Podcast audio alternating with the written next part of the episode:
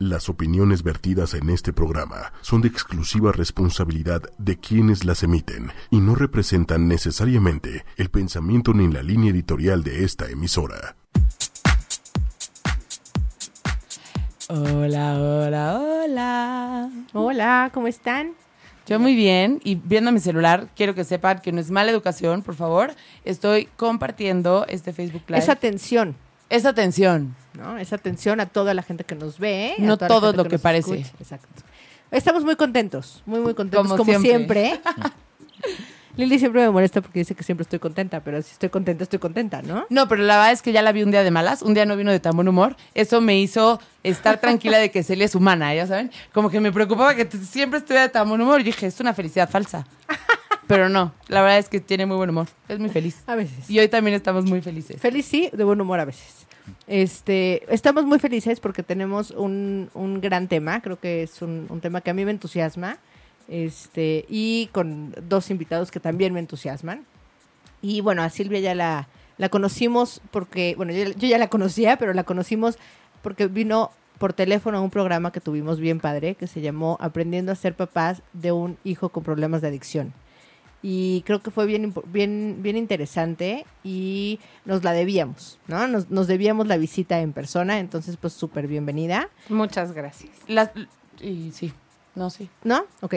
Y tenemos a Felipe, que también es alguien que yo quiero mucho y bienvenido, porque vamos a platicar, o sea, dándole como un poco de seguimiento a este tema, vamos a platicar de la percepción de una mamá y de un hijo con problemas de adicción, ¿no? O sea, cómo, cómo se ve desde los dos, desde los dos, desde las dos ópticas, ¿no? A mí me, me encanta, yo siempre, siempre que estoy hablando de percepción con un paciente, ¿me prestas tu vaso?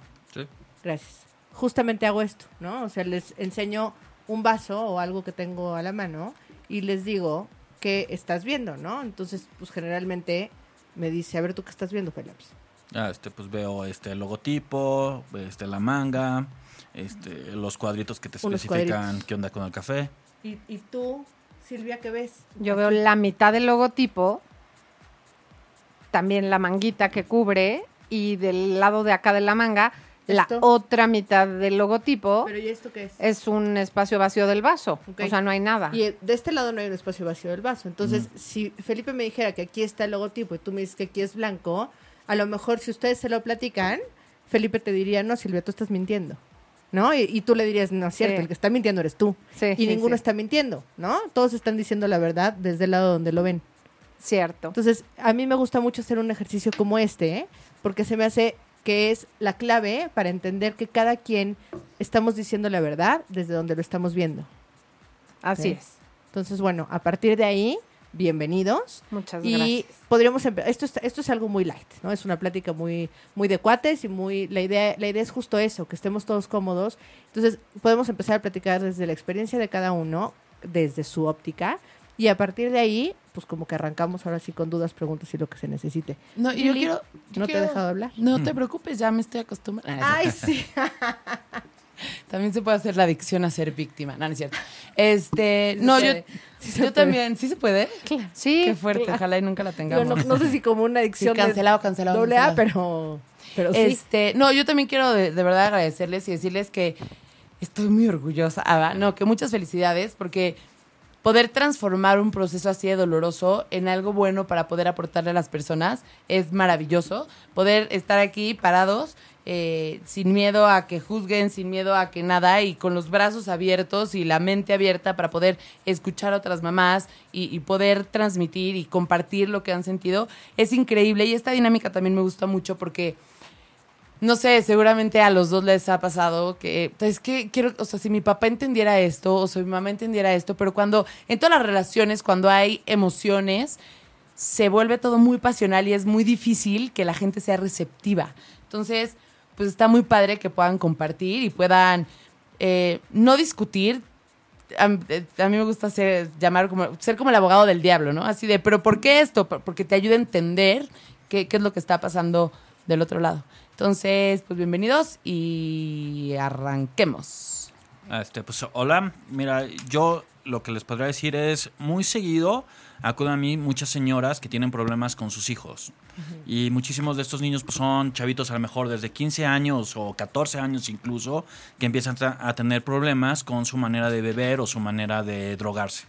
Esto, pues no sé, que la mamá le encuentra marihuana en el cajón o su cajita con su pipa y su encendedor y, su, y, y la mamá pues se vuelve loca porque primero existe, al final eh, el consumo de drogas o de alcohol es algo muy estigmatizado y lo primero que pasa es que se vincula directamente con la manera en que educaron a la persona, con la calidad moral o con la calidad de persona. Entonces, lo primero que entiende una mamá cuando encuentra una cajita con una pipa y con mota es decir, ¿en qué fallé yo? Claro. ¿No? O sea, todo el problema dejó de ser de mi hijo y es, todo el problema es, ¿qué hice yo como madre para que me pasara esto? Sí, pero aparte me encanta que Felipe está hablando como desde el punto de vista de la mamá. Sí, pero es que lo que pasa es que está interesantísimo por lo que está diciendo, que muchas mamás acuden a pedir ayuda a, o sea, a él, ¿no? Entonces, desde este, desde este punto de vista, y está, además está buenísimo, porque entonces es un hijo hablándole a los papás, ¿no? Sí, es alguien que sabe de- del tema desde otro punto de vista y decirle a los papás, oye, ¿y entonces qué hace el papá? Lo primero que se les ocurre es, vamos a darle un susto del demonio al chavito y lo vamos a llevar a un grupo de doble A o a un grupo de NA a que vea lo que le pasa a los borrachos y que, y que se asuste y nunca más vuelva a meterse en nada. Entonces hacen esto que a mí en lo personal me parece de una falta de respeto hacia la gente que está en los grupos, que lleven a un escuincle caguengue, ¿no? Que se porta pésimo, a que hagamos nosotros lo que ellos no pudieron hacer, ¿no? Que es, edúquenme al mongol, ¿no? Así, ahí les va, ustedes cuídenlo. O sea, y dices, oye, pero nosotros, ¿por qué? Pues yo no lo tuve, ¿no? No es mío. Y, y la verdad es que se convierte en algo malo para el chavito porque eh, dentro de los grupos, todos los grupos son a base... Sería importante entender primero que es un grupo de, de doble A, un grupo de doble A, vamos a ponerlo como... hace universal. muchísimo Felipe, tiempo... cuéntanos, cuéntanos, su- perdón que te Ah. interrumpa, nada más para entender. ¿Tú tuviste problemas de alcohol, de drogas? Sí, hace muchísimo, sí. ¿Pero de qué? ¿Alcohol o drogas? Las dos. ¿Y, por qué empezaste? Mira, la verdad es que es que a la gente le gusta mucho hablar de la experiencia o de qué te metiste o qué sentías y, y realmente en mi persona, o sea, mi manera de ver es algo que no afecta el- la consecuencia, ¿no? O sea, ah, voy a poder ser, es como, o sea, el que tú te metías mota, alcohol, heroína, es como en dónde ibas sentado en un avión que se va a estrellar. O sea, al final... Está, está muy linda la analogía, pero sí nos puede ayudar a entender un poco el por qué. O sea, Es que no existe un porqué realmente, o sea, es, es como uno de esos grandes misterios. O sea, ¿por qué hay, o sea, por qué dos hermanos gemelos en una misma familia Educados con la igual. misma educación, todo uno se vuelve completamente eh, este drogadicto, alcohólico y el otro no? Pues sí tiene que haber un por qué. Está complicado saberlo. Ajá, sí, pero es un misterio y al final hay muchísimas versiones. O sea, por ejemplo, hay gente que dice que tiene una base biológica, ¿no? Hay gente que dice que no. Sí, genética. Entonces, Yo creo que hay una predisposición genética, así es. genética. Sí, Y hay no- una predisposición de carácter también. Sí, claro. Porque en el caso de, yo tengo tres hijos, a los tres los eduqué iguales, los tres estuve con ellos siempre, ¿por qué una sí y dos no? Yo creo que, y a, mí me gusta como encontrar la respuesta tangible de las cosas. Yo no me quedo con que pues porque así es. Entonces nosotros en esta búsqueda de respuestas para saber el por qué mi hija hace lo que hace o hacía lo que hacía, recurrimos a psicólogos, psiquiatras, eh, neurólogos. ¿Alguna vez te dijeron que aunque, por ejemplo, eh, es, es una duda, que aunque los hayas educado igual, o sea, pon tú, mi mamá nos educó a todos igual, pero no todos vivimos la misma circunstancia en los mismos momentos los familiares, en los tiempos, a las mismas edades, con las mismas madureces, madureces, Con la misma madurez. con la misma madurez, este, y así, eso también puede, es que yo estoy contigo, a mí también me gusta entender el por qué, ¿no? Claro. Pero también entiendo a Felipe que a Es lo mejor la justo estamos respuesta... desde esas dos ópticas. Ajá, pero es que a lo ¿no? mejor la Al respuesta... que no importa, sino, o sea, aquí no importa el por qué, sino el resultado. Acá, como mamá, que es justo lo que está diciendo Felipe, y eso es lo que está increíble. O sea, Felipe está diciendo, cuando tú como mamá encuentras marihuana en tu hija, dices, ¿qué hice? Y entonces, desde esta óptica de mamá, dices, yo no me voy a quedar con el, me da igual por qué, necesito investigar más. Claro. ¿No? O sea, No. justamente esa es la... Y, y no nada más es, yo entiendo lo que dice Felipe, que no importa lo que te metiste, es lo de menos.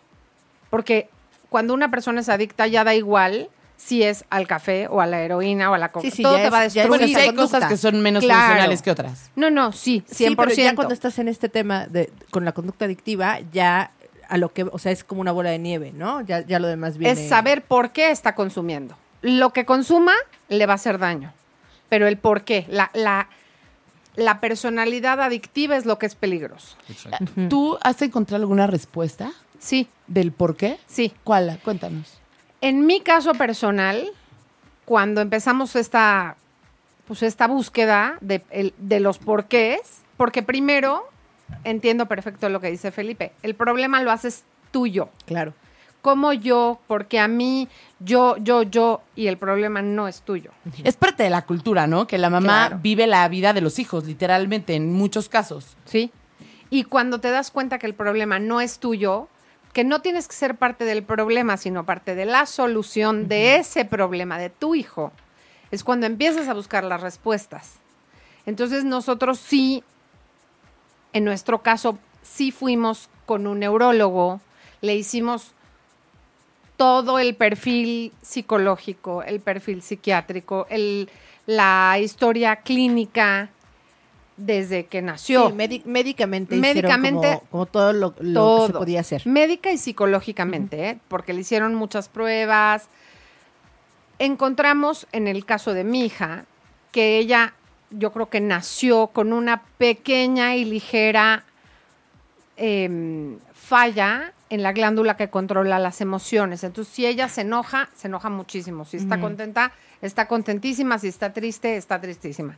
No es bipolar, porque no es un trastorno No tiene, no de... tiene todos los, no tiene Si todos no los es- síntomas del, del trastorno, Exacto. sino algunos nada más, pero sobre todo este tema de, de las explosiones o de la intensidad de las Y emociones. que sí es algo físico, Sí, o sea, claro. que está ahí, es fisiológico. es ajá. fisiológico. Entonces, el, el neurólogo nos dio un tratamiento, con esta medicina se le regulan las emociones, más sin embargo, no justifica que ella consuma.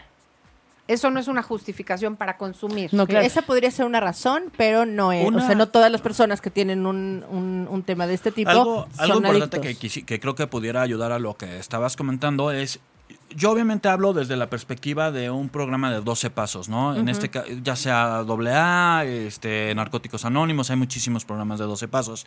El programa de 12 pasos surge por dos borrachos, más o menos en 1933, que, que en una cruda dicen, ya no podemos seguir estando como estamos, ¿qué hacemos? O sea, eh, estamos hablando que es una época, pues ustedes que son, sí, sí, eh, 1933. Estamos hablando de que es una época, pues que la psicología todavía no, o sea, las grandes contribuciones a la psicología vienen un poquito después.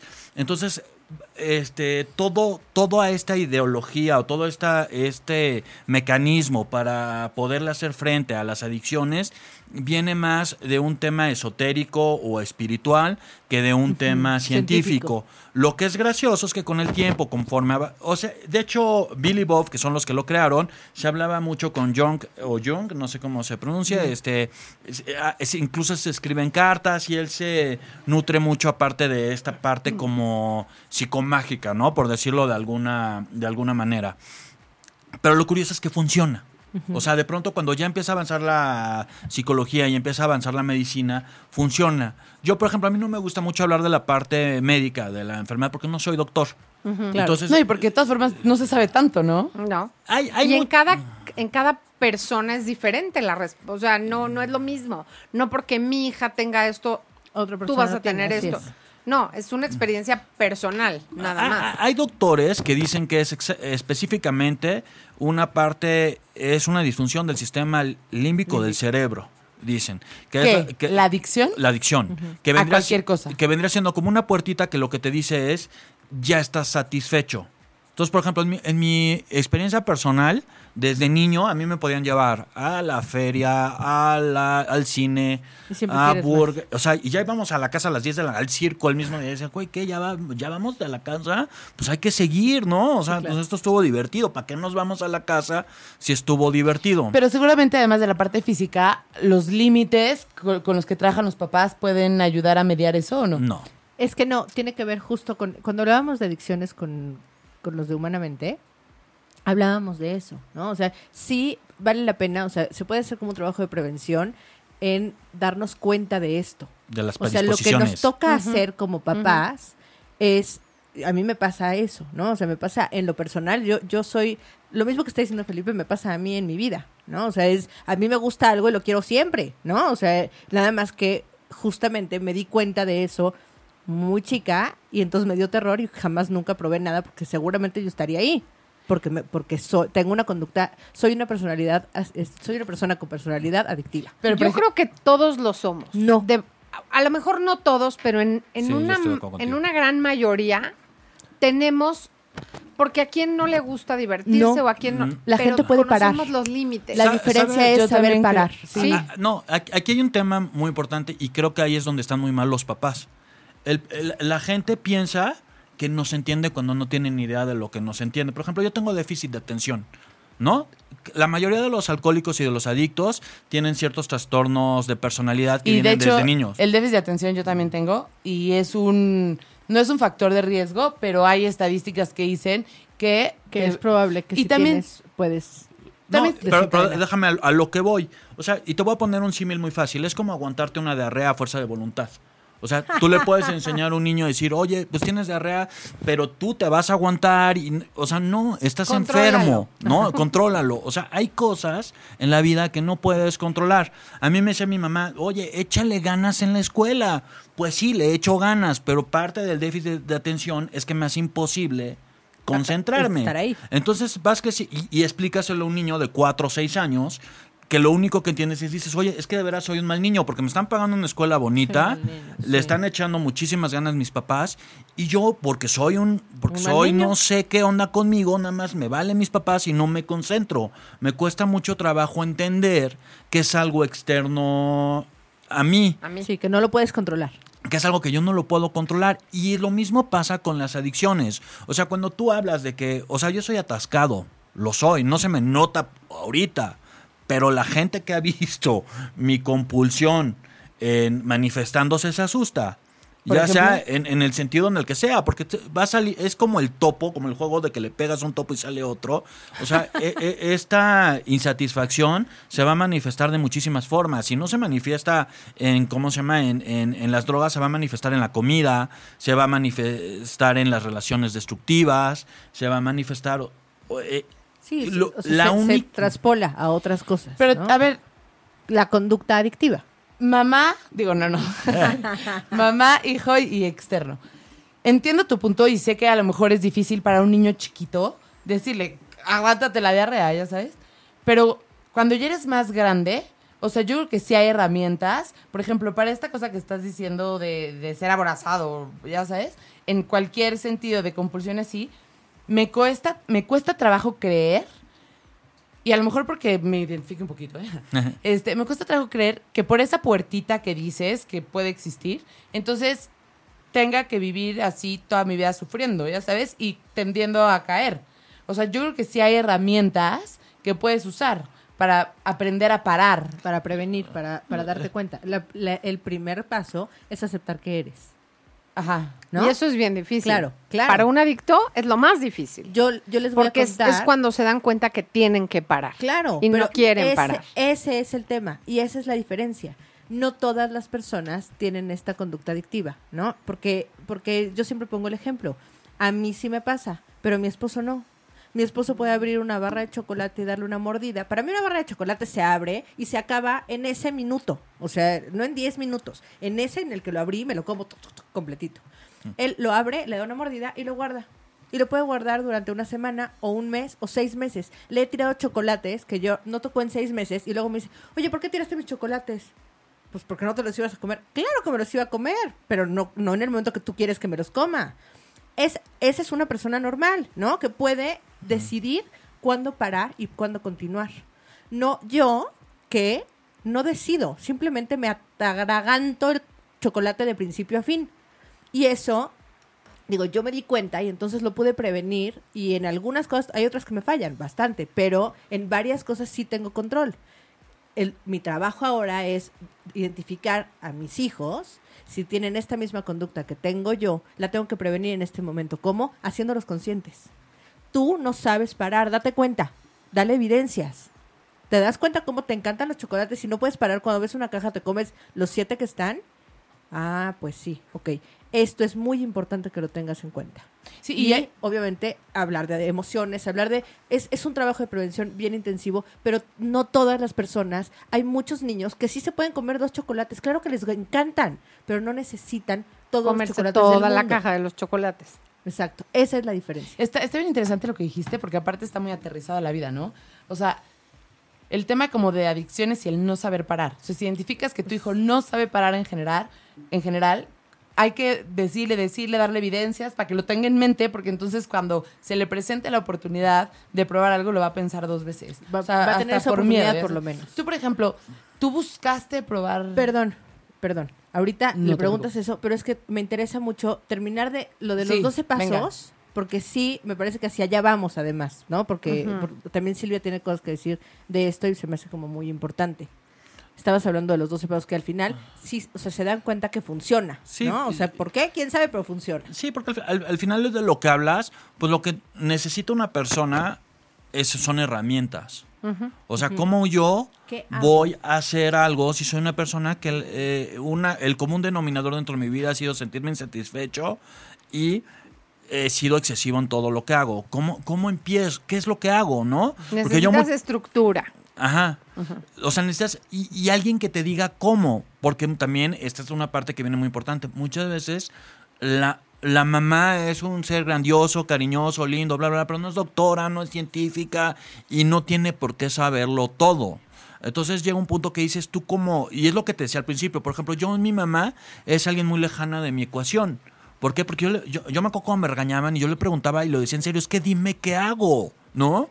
Dime qué hago dentro de esta desesperación de no saber qué hacer, ¿no? Porque todo lo que hago me sale mal. ¿Y eso hablas en general o, pre- o ya que estabas en tu proceso de adicción? No hablo en general, porque pues, o sea, no hay, no hay una sola persona en el mundo que nazca y diga, yo quiero ser drogadicto o alcohólico y quiero hacer todo mal.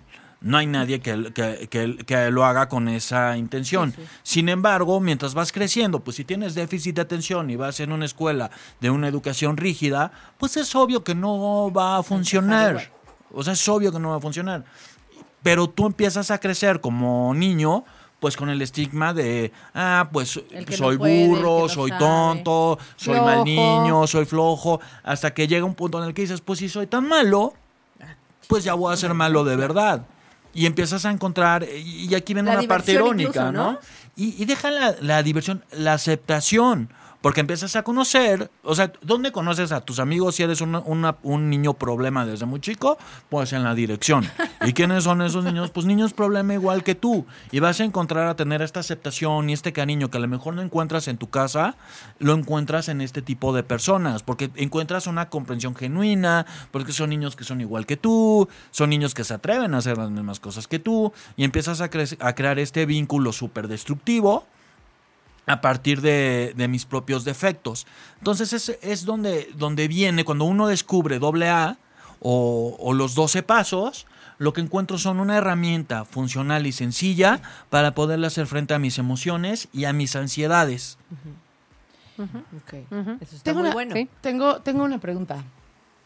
Eh, o, sea, obviamente nadie nace sabiendo y papás, pues tampoco se trata de que sientan culpa, ¿no? O sea, justamente seguro Silvia va a tocar este tema porque es algo bien duro. Pero si pudieras, si tú, si, si pudieras haber cambiado algo, ¿qué crees que te hubiera ayudado por parte de tu mamá, que en ese momento a lo mejor no lo, no, no lo veía, no lo... O sea, ¿qué crees que te pudo haber ayudado? Mira, siento que al final, aunque mi mamá estuvo lejos de la ecuación, tampoco estorbó. Eso lo agradezco bastante. Porque, ah, similar a lo que platica Silvia, buscó ayuda en personas ajenas a ella. eh, esto habló con un doctor que era el doctor a la triste, eh, esto se compró libros, preguntó O sea, con se- gente se que sabía. ayudó. Se ayudó, exactamente. Entonces, dentro de todo, al ver la situación que eh, era progresiva y que iba en aumento, ella hizo, tomó las decisiones, por lo menos no me molestó a obligarme, por ejemplo, a ir a un grupo, ¿no? Que eso para mí hubiera sido contraproducente. Pero es que está cañón, ¿no? Porque yo pienso que si en algún momento hubiera tenido te- o tuviera un hijo adicto, pues trataría de llevarle un grupo. O sea, Es Sí, muy difícil sí, quedarte en la esquina viendo la destrucción de tu hijo. ajá, o sea, ti- en este caso tu mamá justo le atinó, pero, Pero, Desde exacto, tu pero no lo punto hizo de así. vista- ella, ella hizo, fíjate qué increíble, ¿eh? O sea, ella, según lo que está diciendo Felipe, lo que hizo fue justo lo que hablábamos la, la semana pasada, ¿no? Ayudarme a mí. Pero como, o sea, yo no puedo hacer nada con él porque además no hay entrada. Seguramente lo intentó, pero no tenía entrada, ¿no? Ujú. Entonces, pues no puedo aquí, entonces, ¿qué puedo hacer yo conmigo? Pues le leo o veo qué hago, ¿no? Pero para llegar ahí, yo te aseguro que tu mamá antes trató todo. Ujú. Tra- trató de ayudarte, trató de sacar de ese infierno. Muchas cosas que hacemos todos los papás por instinto paternal. Porque, ¿cómo va? Es como. ni hasta como por lógica, ¿no? O sea, como que lógica, o sea, por lógica tú te sentirías culpable de no hacer nada. Claro, ¿cómo, co- es como ver a tu hijo que está parado en el. Así, en el precipicio y se va a aventar. y verlo. y decir, bueno, lo voy a dejar que se aviente, a ver, que, que aprenda. A ver cómo acaba. No lo vas a dejar, lo vas a tratar de, de evitar antes de que se aviente. Claro. Y vas a hacer todo. Si ya hiciste todo y se va a aventar, se va a aventar, contigo o sin ti. Y es Pues cuando entonces buscas tu ayuda como papá. Pero en una adicción, los dos roles son bien difíciles y, y yo creo que nunca va a haber un entendimiento total. Porque como papá no entiendes el por qué recurren a consumir ¿El que falló? y como hijos es por qué mi mamá no entiende que esto es lo que, Que es quiero. mi vida. Que esto es lo que mi vida. quiero. Sí. Sí, porque finalmente consumir es una elección, ¿no, Felipe? Sí, lo que pasa Sí, es es que una lo que pasa, consumir. lo que Claro. pasa es que, que tú pones a consumir desde esta parte también, desde esta idea de que consumir es este el infierno y es un lugar horrible. Y pues no, es divertido. O sea, aceptémoslo. O sea, yo no estoy aquí, yo, o sea, yo no voy a un grupo de doble A porque le tenga miedo a las drogas. Voy porque me encantan, igual que el alcohol. O sea, es divertido. Porque O sea, además el, el adicto busca, de hecho se crea la adicción y corrígeme si estoy equivocada, porque su primera vez que consumieron algo fue tan espectacular que por eso repiten. Claro. y en el eso repetir eso buscan su primera experiencia. Pero qué injusto, no, o sea, no qué injusto, pero qué, qué bárbaro. O sea, te, te pudo haber dado un mal viaje y ya te salvaste porque no la pasaste bien. ah, Lo que pasa es que te va a dar un mal viaje si no eres adicto. O sea, No, no, la primera vez. Por eso. Tú, Si no tú tienes- describe, ah, no tienes tú describe este, realmente una borrachera. Al final, te vas a marear, vas a vomitar, te vas a sentir, este, te va a doler ¿No la panza al otro día, te va a doler la cabeza Vas a y vas a hacer el ridículo. Pues todo el mundo va a decir, no, gracias, no quiero eso. Sí, claro. O Pero sea, no si está, está padre. padrísimo, Claro, pero, pero sí, o sea, si- eso es cierto. O sea, si tú lo describes, pues a quién se le antoja. claro a un no. nadie, ¿no? Un alcohólico va a decir, ay, wow, qué chistoso, vomité, le cayó a Juan, y luego me di besos con Juanita, que es horripilante, y luego, no, o sea, es divertido, o sea, es divertido todo lo que conlleva. Oigan, quiero, quiero decir un poco los comentarios que hemos tenido el público. Perdón que no los estaba leyendo, ya los estoy leyendo. Pueden hacer preguntas. Pregúntele a Silvia, a la mamá, cuál es la experiencia, qué le ha funcionado, qué no le ha funcionado. Y también a Felipe, el hijo, eh, las dudas que tengan, así de, pero ¿por qué, mijito? Lo que necesiten, aquí estamos. Nos dice Carlos Montaño Navarro, eres grande, Felipe, bendiciones. Rosy Reed, muy bueno, traten esos temas. Felicidades, Felipe. Ricardo Carrasco, la psicomagia, mi Felaps. Eso es concepción propia de la experiencia vivida y no siempre superada. Bravo. Elisa Cano, muy buen programa. Felicidades, Felaps. Admirable. Saludos, Celia. Eh, José Luis, saludos, Lili, muy buen programa. Y al principio vino de Sherezada y de Monse que les mando un abrazo y un besote. Y ya podemos seguir este, platicando. Muy bien. Gracias. Bueno, entonces, Entonces, Estabas hablando tú de cómo, o sea, justo el principio, el principio de una adicción se, genera a través de, del placer, ¿no? O sea, em- em, la primer, la primer, Dosis. ajá, es, es como agradable y a, y- y a raíz de eso, entonces esto, esto continúa y entonces se va haciendo como un... Yo lo, a veces círculo. lo ejemplifico como los dulces que te comías en la escuela de chiquita, que eran deliciosos, ¿no? En mi época, por ejemplo, no sé, los pingüinos, ¿no? Te comías el pingüino y era delicioso. Y ya cuando eres adulto y dices, voy a comerme ese pingüino, ¿te acuerdas de cómo sabía en cuarto de primaria? Y lo pruebas No, ya no hoy sabe igual, y no sabe igual. Y entonces busca, es Qué que este tristeza. seguro está medio Está seco, me voy a por comer otro. otro, porque Ah, ese está bueno. ese va a estar bueno. ¿No? Y entonces te puedes comer Un millón. todos los pingüinos en, todos los expendios que hay en México y ninguno te va a saber como el que te comiste en cuarto de primaria. recuerdo. Y es un poco lo que les pasa al adicto, que busca esa primera experiencia de que fue maravillosa. Mira, justo está diciendo algo Alejandro que me parece súper interesante. Bueno, y Norma te manda saludos, Silvia. Muchas gracias. Alejandro nos dice, el consumo en una adicción es el último síntoma de una enfermedad emocional y lo difícil para un adicto como yo es darle para atrás a las emociones y saber controlarlas. Es que Muy solamente cierto. eso es, eso es parte de lo que se habla, ¿no? Que el consumo es el- la, la manifestación, es un síntoma. Como la anorexia, ¿no? Que nos no, decían. no, no es, o sea, detrás hay muchas otras cosas, ¿no? Como la anorexia, ¿no? Que nos decían que a lo mejor la gente que tiene anorexia o, el- o algún trastorno alimenticio no elige ese tra- o sea, tiene un problema emocional Y cae y ahí. caía- cayó ahí por diferentes factores y circunstancias. Oye, Así y, es. y dime algo, Silvia, por ejemplo. Bueno, no, primero, Felipe. ¿En algún momento tú sentiste feo por hacerles pasar todo ese proceso a tus papás? Sí, mira, este doble A como tal, porque ahorita que estábamos viendo también lo de de dónde viene, por qué fue, qué se pudo hacer, este doble A como tal lo que te propone en el segundo paso dice absténgase de discusiones inútiles de qué fue primero el huevo o la gallina, porque pues al final no es que no quiera uno saber por qué, pero al final No, abona sí, no muy poco o abunda muy poco al tema. O sea, ya lo tienes el problema. ¿Qué más da de dónde de viene? ya mejor soluciona. Por eso te digo, súmate a la solución, no al problema. Eh, eh, Exacto. Y, y también dentro de esta parte, eh, dicen, eh, dicen dentro de el slang de los grupos, es que el alcohólico o el adicto es una persona que daña a él mismo y a un kilómetro a la redonda, ¿no? Esto, pues obviamente cuando uno es alcohólico y es adicto, pues sí dañas a persona, sí dañas a terceros. También tenemos inclusive un paso, tenemos dos pasos, que es el octavo y el noveno paso, que es lo que hacemos es una lista de todas las personas que le hicimos un daño y en el noveno y, y estamos dispuestos a enmendarlo. Y en el noveno paso enmendamos directamente siempre que nos fuera posible enmendar todos estos estos daños, que al final lo que quiere decir este paso es hacerme responsable de, de mi O sea, de mi mis- adicción. No, porque yo entiendo que yo no tengo culpa de mi adicción. Yo no soy culpable de tener un alcoholismo o una adicción, pero tampoco ustedes.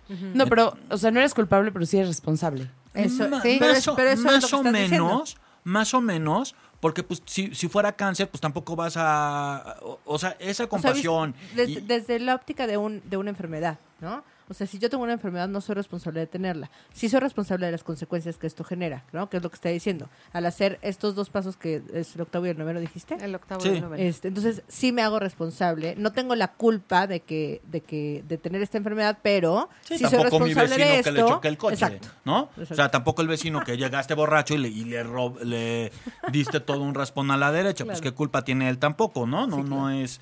eh, o sea, sí, sí- Hay muchos daños colaterales. Muchos, Esa es la es. verdad. Muchos. Es como una bomba atómica. Cae aquí, pero se hace.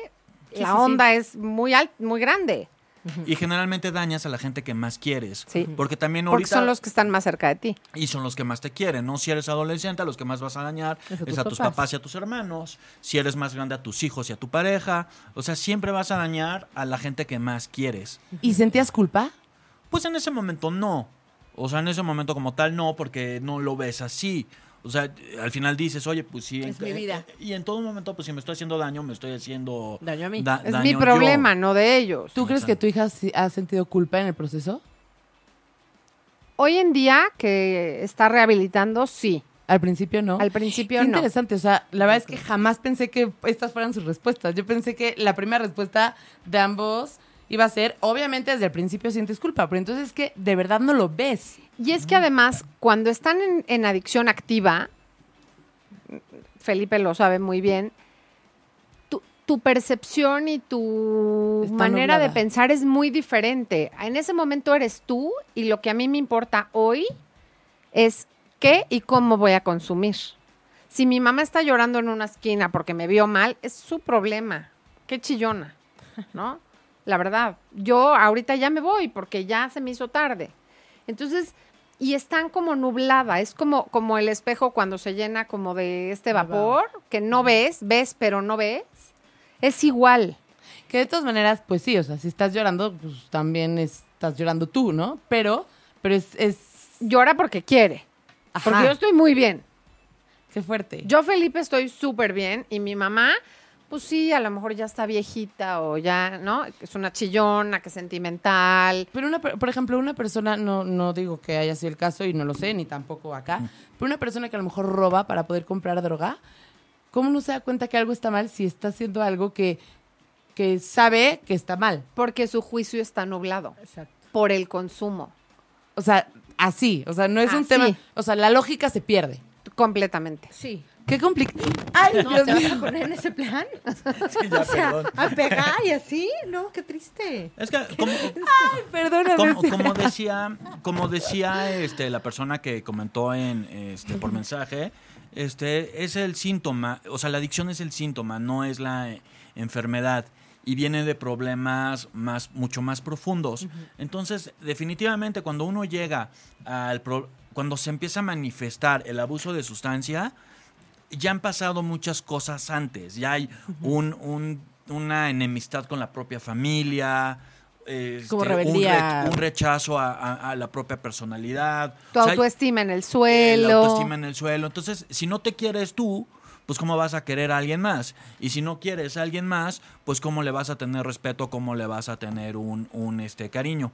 Creo que aquí es muy importante entender también que hay muchas maneras de hacerle frente a la adicción. O sea, a mí la que me gusta y la que yo he practicado, pues son los 12 pasos, los programas de 12 pasos que incluso ya una vez que lo inventó Billy Bob para los alcohólicos, también lo emularon los drogadictos, le cambiaron algunas Es palabras. Naranón, la, con- El- Alcohólicos Anónimos es Alanón, hay Naranón, que es Narcóticos Anónimos, y también tiene los 12 Y el pasos. doble A es y son ¿no? muy parecidos, muy Sí, parecidos. se le cambian ligeras palabras, pero por ejemplo también hay para desórdenes alimenticios que utilizan los mismos 12 pasos, también hay ludópatas, Sí. que son los jugadores Hay muchos en los divanes, de verdad, Silvia. Algunos.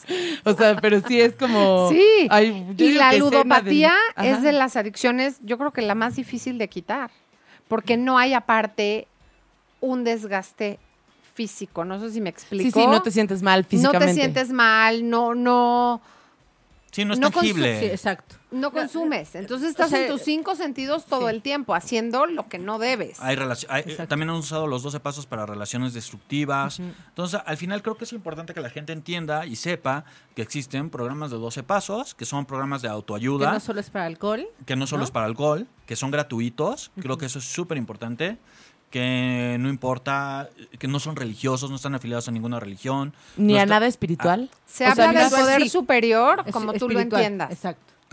Dios, Buda, como tú quieras. Sí, Hay un poder sí, superior. religioso no. Sí. Ajá.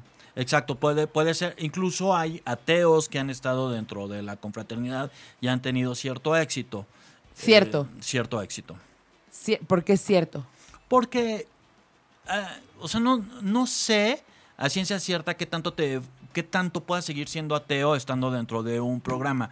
Pero sin embargo, porque aparte te da la libertad de elegir tu propio poder superior tal como tú lo concibas. Y la verdad, por ejemplo, a mí me cuesta mucho trabajo entender un Dios que si le contesté a mi mamá me va a castigar. O sea, no, si hay ¿Cuántos? Creo que son 7 mil millones de personas actualmente. No creo que esté viendo lo que hace, la, si, si contaminó, si le sacó la lengua a alguien. O sea, tengo una, una idea de un poder superior o de un Dios muchísimo más orgánica o natural que, que otra.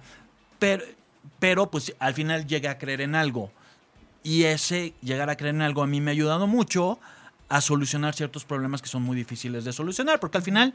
Aparte dejarte- baja, baja los niveles de ansiedad. O sea, es un hecho que dejarte en las manos de alguien más, Exacto. te, o sea, te siente protegido. Quisiera decir algo que nos pone eh, Johnny Racón, saludos Jerry, que nos dice, creo que confunde la culpa con la responsabilidad, eso fue de lo de hace rato. La responsabilidad de cuando bebes, cómo y a qué hora es tuya. Que es lo que yo te decía, que el, el consumir es una elección.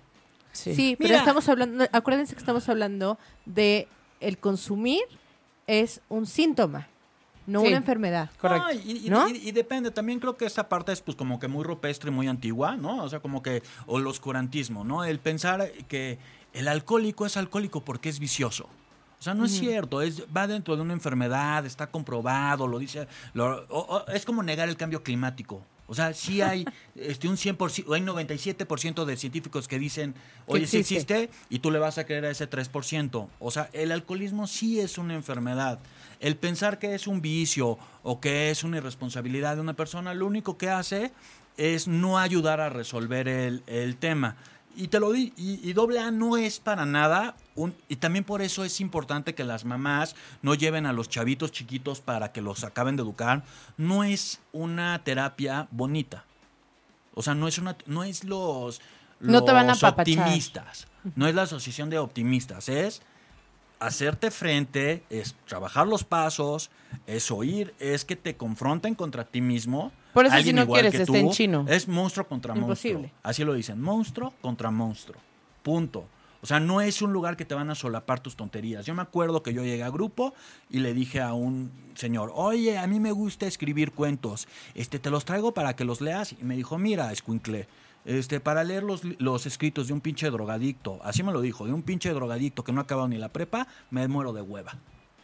O sea, primero déjate de drogar para que pues, puedas hilar tres palabras y luego ponte a escribir. Primero aprende a hablar. Así es el- eh, la terapia. Entonces, o sea, Y no, no tiene mucha agresión.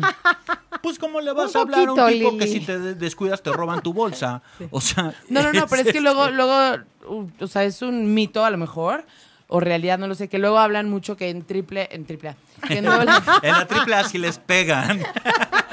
Es el de los coches. No, es, es que en el doble A del- es de la lucha libre. la lucha libre. Ah, Por y eso también les- el que te arregla el coche, ¿no? Si se te descompone, ese no es.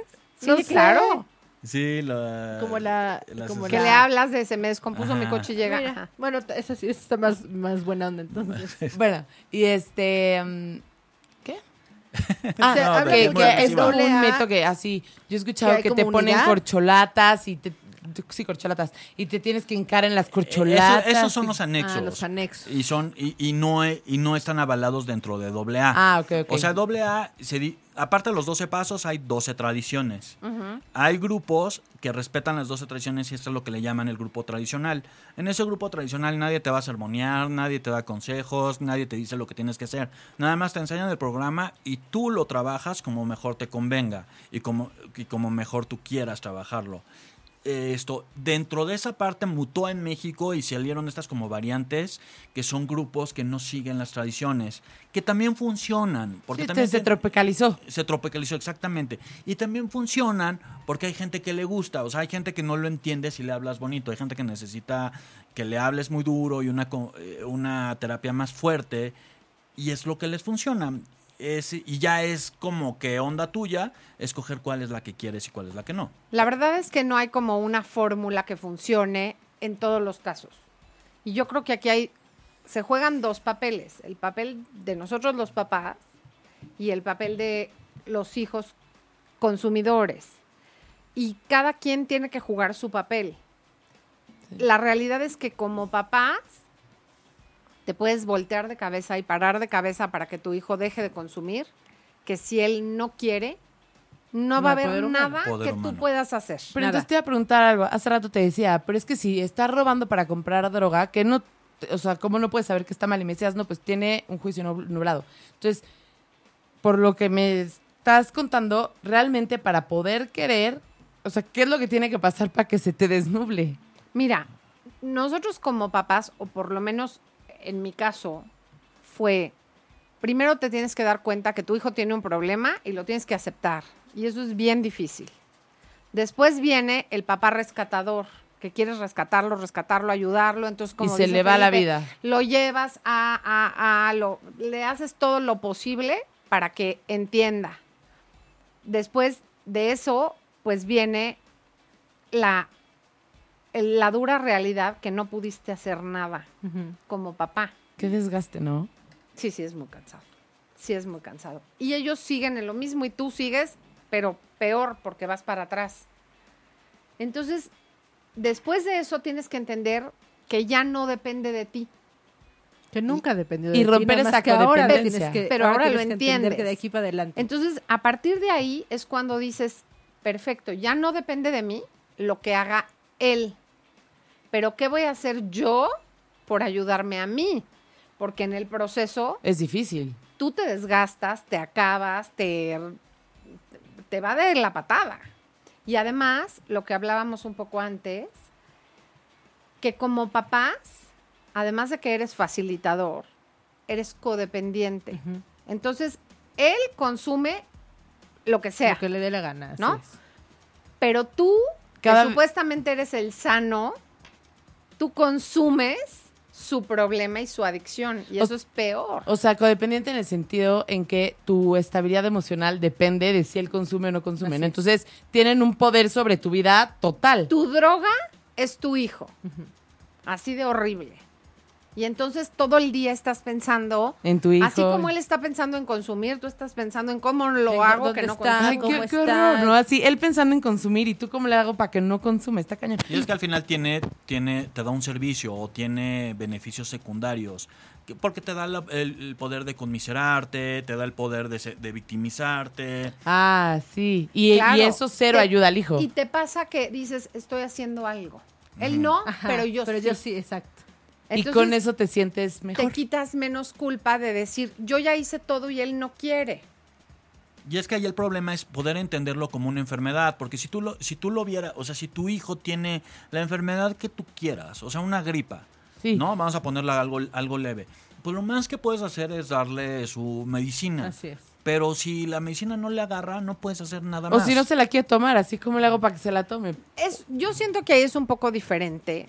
La analogía la siento diferente, porque si tu hijo le da gripa, pues vas a, lo llevas con el doctor, le da la medicina, el niño sí se quiere curar, porque, Es que no se es siente justo la bien. diferencia. Pero que no se curara, es a lo que hablo. O sea, pero a- entonces buscas opción B, Ah. porque ahí se trata de algo de no una voluntad de él de tener sí, gripa. Sí, pero ¿no? al final, pero tampoco es voluntad de él el curarse o no. Que eso es, eso ¿No? es. No. Eh, Es un tema que no, que no pasa por voluntad, porque es. Eh, el, ¿Cómo explicártelo? Si tienes tuberculosis estornudas. Ok, perdóname, no voluntad, humildad. No, no, no creo que, que pase por. No creo que pase por, por voluntad. Porque, o sea, muchas veces el alcohólico va a llegar a momentos en el que, en el que se quiere dejar de tomar. Y, y yo creo que hay. Es que yo te voy a hablar de la perspectiva de doble A, que es lo que te, de lo que te hablo mucho. Este, y también creo que es muy importante luego tener esta perspectiva médica. Dentro de la perspectiva de doble A te lo dice.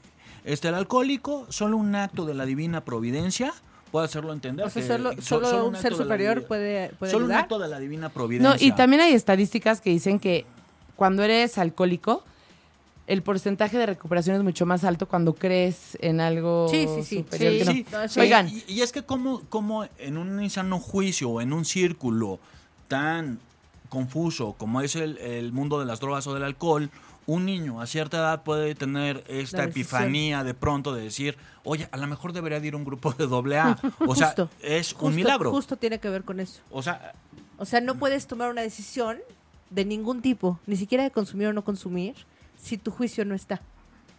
¿Puedo, decir lo que dice el público? Dice Alejandro, estando en un grupo es, es la pastilla del día, como la quimioterapia en un cáncer.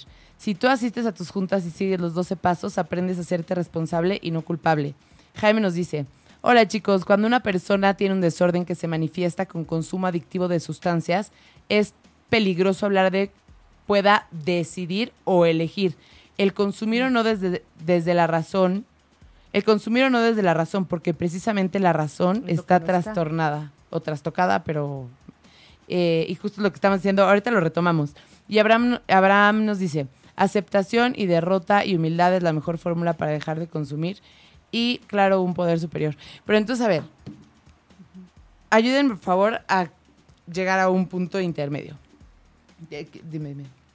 Es que, a ver, yo estoy entendiendo y me encanta toda esta parte de los 12 pasos, ¿no? Entonces, o sea, creo que está, está muy interesante y entonces como consejo, así de lo que estoy entendiendo ahorita es, eh, desde una persona que, que lleva el programa de los 12 pasos, desde de los 12 pasos y que ha confiado en él y que le ha resultado, la, la recomendación para los papás es, papás, no nos echen el problema aquí, ¿no? O sea, de hecho no hay nada... no nos echen tu problema. Esa- No, no es su problema tampoco. El problema del papá. no de- es el problema del papá. No, sí. El No. problema del papá. ¿Me Sí, entiendes en- lo que digo? Ah, ya, ya, ya, ya. El El papá querer- lo hace su querer- problema ajá. y Exacto. ustedes resuélvanmelo. No sean parte pero del justo- problema. Justo Exacto. para allá voy. Y por otro lado, Silvia nos está diciendo, como mamá, no es mi problema, aunque lo pareciera. Aunque yo quisiera para sentirme mejor y para tratar de, de- de hacer como que estoy ayudando. Y que no soy una mala mamá. Y que soy una buena mamá y que estoy, estoy haciendo algo por mi hija para que no se aviente por el precipicio. Entonces, no va por ahí, ¿no? O sea, eh, justamente el, el tratamiento es algo individual para cada una de las personas que están en este círculo. Para el adicto y el kilómetro de la distancia. Llámese quien sea, porque pueden ser papás, Amigos, hermanos, hermanos. incluso amigos, ¿no? Pero cada entonces- quien tiene que tratarse Sí, de manera 100%. independiente. Pero entonces, lo que pasa es que siento que este es un, punto medular en todo este show. Consumir, ok, no. Recuperarte, ah, a ver, ¿Qué quieres decir, Lili? Yo te ayudo. si, primero, solo contéstenme sí o no. ¿Consumir es una decisión o una elección? ¿Sí o no? Sí. ¿Sí? Es que no, es ¿Sí que- o no? Felipe, ¿en No. ¿Sí? No, No. ok.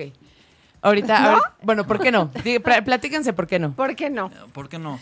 Porque al final, por irónico que parezca, y aquí viene una contradicción y una. Ahora sí que la perla, ¿no? Este, muchas veces a muchos niños la droga o su drogadicción o su alcoholismo fue lo que les ayudó a poder sobrellevar ciertos años muy difíciles. O sea, porque Pero- como, como decía, como estaba comentando la persona, recuerden que el alcohol, el eh, la adicción o el alcoholismo es el síntoma, no es el problema. O sea, un chavito que es alcohólico, su problema viene desde el principio, desde que es bebé, desde que es chiquito. O sea, él ya se siente menos, ya se siente triste, ya tiene una autoestima por el piso. O sea, ya tiene grandes problemas en el momento que encuentra... Que empieza a eh, consumir. eh, eh, que empieza a consumir. De alguna manera, y mucha gente lo entiende así, hasta se está automedicando. O sea, No es en todos los casos, pero sí. O sea, hay, hay jóvenes, yo no sé cómo empezaste tú, pero eh, en mi caso yo te aseguro que nadie le puso una pistola a mi hija de, A órale. nadie. no, pero como Y se a eso entonces gente, ¿no? es cuando es tu elección. Sí, pero cuando, cuando lo probó ya es donde se de- destapa la adicción y es lo que platicábamos. Si tú le dices a alguien cómo funciona el alcohol, no, le- no se le va a antojar. Pero cuando tienes tantos problemas en tu vida desde antes, que no es culpa de nadie, ¿eh? De nadie. Es en la manera en que yo proceso mis emociones y, y tomo alcohol y ese alcohol calma mi malestar y mi pesar, a lo mejor me salvó hasta del suicidio. Ojo, no estoy diciendo que esté bien el, al- el alcoholismo, la adicción. Nada más estoy diciendo que es en ese momento, yo empecé a consumir chico. Vamos a poner 14 años. ¿Qué, qué madurez podía tener a mis 14 años? Hice lo mejor que pude con las herramientas que yo tenía. Y encontré en mi manera de consumir una manera de sobrellevar una infancia para mí bastante complicada. Que vengo a, a encontrar otra alternativa cuando entro a grupo. Y ahí sí es cuando ya se vuelve una decisión. Si ahorita yo, ahorita yo tengo la plena capacidad de decir qué tomo o qué no tomo. Pero a una edad temprana yo no tenía esa capacidad. Y sobre todo se hace, eh, se eh, dice también dentro de la dentro de doble A que se genera una alergia a mí se- y se crea una como espada de doble filo, ¿no? Que por un lado no puedo dejar de tomar, pero por otro lado cuando tomo me hace con muchísimo daño a mi a mi salud. Pero entonces, a ver, tú dices que entonces consumir no es una elección. No. No en todos los casos. Tú dices que sí. Yo digo que sí. Ok. No en todos los No, casos, nada en aplica. algunos sí. Nada aplica para todos, pero bueno, en general, ¿no? Si tú dices que consumir no es una elección, dejar de consumir sí. Sí. No, no es como No, contradictorio. No, no, no el hecho de dejar de consumir como tal, pero el hecho de tomar una terapia para dejar de consumir, sí. Ya Bueno. si la logras o no, ya es otra cosa. Digo, de hecho, eh, eh, dice que eh, en el quinto paso, en el quinto capítulo del libro azul de doble A, dice que para que yo me recupere, muchos tendrán que morir, porque hay gente que no se va a poder recuperar, que porque no tiene la honestidad y bla, bla, bla, bla, bla. Pero hay mucha gente, hay maderas que ya no agarran el barniz. O sea, hay gente.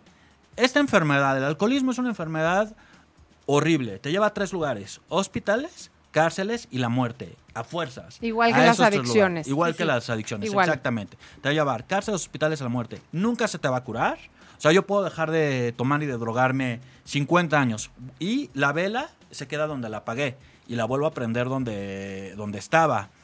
Ay, qué fuerte. Qué es fuerte. progresiva, cada vez va a ir más fuerte y es mortal. Me puedo morir. Sin embargo, y aquí viene la buena noticia, o sea, cuando resulta que el jarabe o, el, o la terapia que a mí me sirve en un inicio a parar el consumo, me ayudó a arreglar todos los problemas que yo tuve desde muy pequeño. Hoy soy una persona que trabajo a diario junto con otras personas todas mis emociones. Soy una persona que en el doceavo paso dice que, que yo llevo este, todo, a todos los aspectos de, de mi vida el programa. Entonces, este, yo, yo trabajo un programa ya en, to- en mi relación de pareja, en mi trabajo, y me convierte en una persona funcional y en una persona feliz. Lo que te promete doble A son dos cosas, que vas a ser útil y feliz.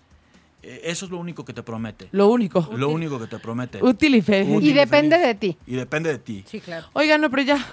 Se nos acabó el tiempo. Pero no nos vamos a cortar así. Pero, a ver, Silvia, ¿por qué nos platicas un poco de lo que estás haciendo? Ok. Yo no vivo aquí, vivo en Houston, en un lugar muy chiquito.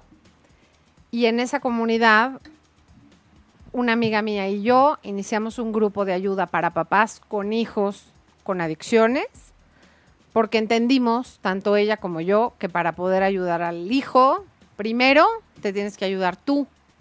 Y para entender eso cuesta mucho trabajo porque siempre piensas que el que está mal es tu hijo el que consume. Y por el tema de culpa, ¿no? Así de, si no hago lo ahorita por mi hijo, soy mala mamá. Sí y no, pero porque todo lo que hiciste antes lo hiciste por eso. Ajá. Todo, todo el tratarlo de rescatar es no tanto porque, porque voy a ser mala mamá, porque son tus hijos y los amas. Sí, sí, o sea, no lo piensas ¿No? así tal cual, pero sí sientes como el... Claro. Es como tu responsabilidad de mamá. Ese es tu papel y lo tienes que asumir. Pero cuando te das cuenta que ese problema se te fue de las manos y ya no depende de ti, en lugar de ser parte del problema, como ya lo dije muchísimas veces, tienes que ser parte de la solución. Y el problema también es tuyo. Tu problema como mamá, codependiente y facilitadora, lo tienes que tratar tú. Pero aparte está increíble, ¿no? Porque me imagino que cuando estás en esta primera fase en donde estás tratando y tratando a fuerza de meter un clavo a un hoyo donde no se puede y de plano te das cuenta que no, te hace sentir como perdida, ¿no? Así de, Sí. ya hice todo y no puedo y no logré nada. Sí. Entonces está padrísimo poder tener un lugar en donde haya personas que ya pudieron trabajar con esto, que sepan, o sea, que te pueden decir que hay más allá, cómo le puedes hacer. Que sí hay esperanza, porque tú ya caminaste ese camino solo. Y oscuro y, y, sin y horrible. salida. Y de repente, como Felipe va a su grupo de doble A, nosotros que tenemos este grupo allá que se llama Mejorando mi vida, así lo pusimos, estamos afiliadas a Naranón, nos gustaría que muchos papás se acercaran a pedir ayuda para ellos, no para sus hijos. Sus hijos van a encontrar la ayuda cuando sea su momento Cuando estén listos para eso. tu momento es ahorita. Y así como nosotros tenemos este grupo allá, hay muchísimos grupos en todas partes. Y yo creo que de lo que se trata es de ayudarnos. Sí, lo que Para no les vamos a poder evitar lo que están viviendo, ni tampoco les vamos a solucionar Pero el además problema. tampoco es lo que quieres. No, ¿no? Lo que quieres solamente es dar una guía y un apoyo y un acompañamiento y contar lo que, lo que a ti te sirvió, ¿no? Y, Sí. y- y a partir de lo que yo he hecho, haciéndome responsable de mi vida y de mis sentimientos y de lo que sí puedo y lo que no puedo, entonces ahí caminan juntos, ¿no? Y es bien importante que no sientan ni culpabilidad, ni pena, ni, híjole, es que yo soy la única del mundo que tiene este problema, no es cierto. Hay Sí, hay mucha más gente de la que te imaginas. Pena no te tiene que dar porque porque no te Porque tiene no que te dar, da pena tener cáncer, ¿no? porque no te da pena tener cáncer, porque no te da pena pintarte el pelo del color que se te pegue la gana y salir a la calle. No te tiene que dar pena. Tienes que buscar ayudarte a ti y al ratito las piezas del rompecabezas se acomodan y mágicamente tu hijo se recupera. Entonces, Muchas veces sí y muchas veces muchas no. veces Silvia. no. Y muchas veces Pero en la, en la pelea estar- es- el, el punto está en que cuando dejas de ser codependiente, entonces si se recupera o no tu hijo, ese es rollo de él. O sea, digo, suena muy Tú- fácil, no, pero no, qué fuerte. Está cañón, está no es fácil. cañón. Y no solo de tu hijo, insisto. Hay otros familiares alrededor. Si eres papá, tienes hijos que también son codependientes, pero ni modo, llega un punto donde tienes que tomar la decisión de cortar esa codependencia y cuando cortas la codependencia, si se recupera o no, es problema de él. Yo tengo que buscar mi recuperación. tú hiciste tu parte y tú luchaste tu batalla. Si se perdió la guerra, ni modo, pero no te quedaste con el si yo hubiera, si yo, si yo. Tú ya lo hiciste. está cañón, son tantas cosas, o sea, es paciencia, dedicación, aprender a soltar, aprender a no ser controladora, entender que hay cosas que está y sin fuerte. embargo, tiene una parte increíble, que es todo ese aprendizaje y todo eso te lleva a ser mejor persona a ti y con los demás. Porque no, no, no tu mundo gira alrededor de tu hijo adicto. Hay un kilómetro más que merecen que tú seas mejor persona.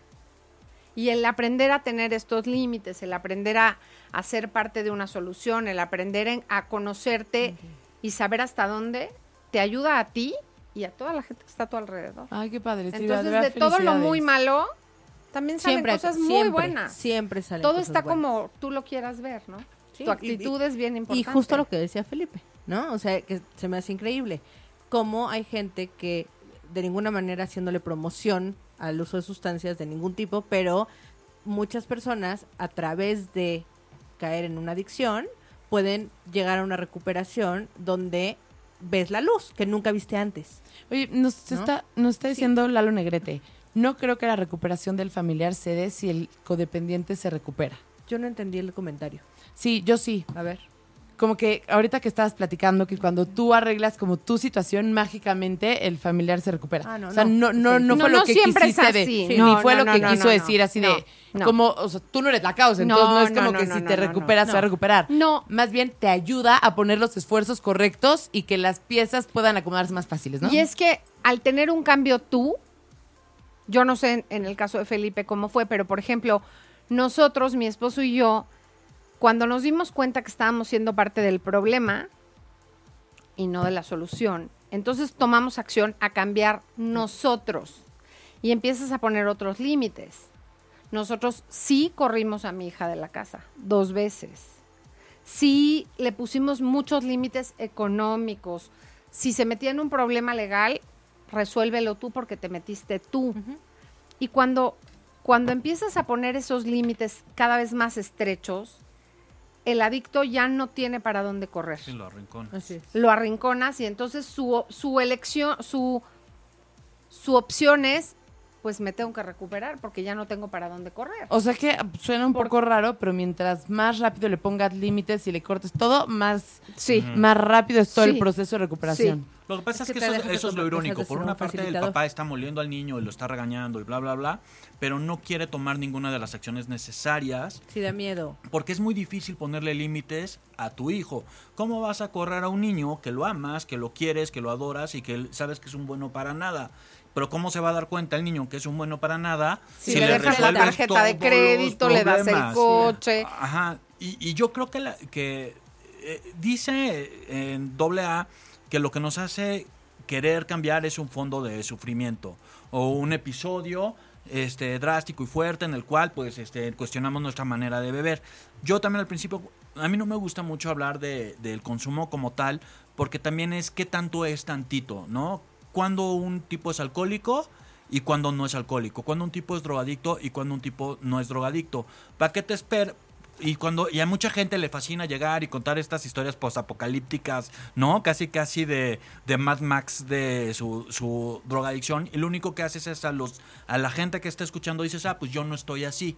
me la puedo... Se este, consuelan. Se consuelan. Ah, mira, como yo no estoy así, pues puedo echarme otros años o puedo estar bien. O sea, cada quien decide en qué punto se quiere bajar del, del barco. O sea, no tienes por qué vivir este, los últimos años de una adicción o los últimos años de un de, de una historia que no va bien si tienes la humildad de aceptarlo antes. Y cuando las mamás van a, a los grupos, muchas veces lo que les sugerimos es que vayan a los grupos de Alanon y que se acerquen a los grupos para ayudar a las familiares. Y cuando les dices eso, no quieren. No, se sienten como ofendidísimas. O sea, pero yo no. O sea, el que tiene problemas es mi, mi hijo. Entonces creo que es muy importante también a los papás que si, si nos están oyendo, si conocen a alguien que tenga el problema, pues sí, antes de enviar al niño a un grupo o antes de hacer cualquier cosa, probablemente les convenga acercarse a un grupo que igual es gratuito. Y que les van a dar herramientas increíbles para darse cuenta que, que n- no es que ellos sean los que están mal, pero, pero sí, Todos estamos, todos necesitamos ayuda. sí, ¿no? todos. Todas todos. las personas, o sea, a nadie nos sobra un poco No. de ayuda. Entonces, me encantaría como, como justo terminar esto así, ¿no?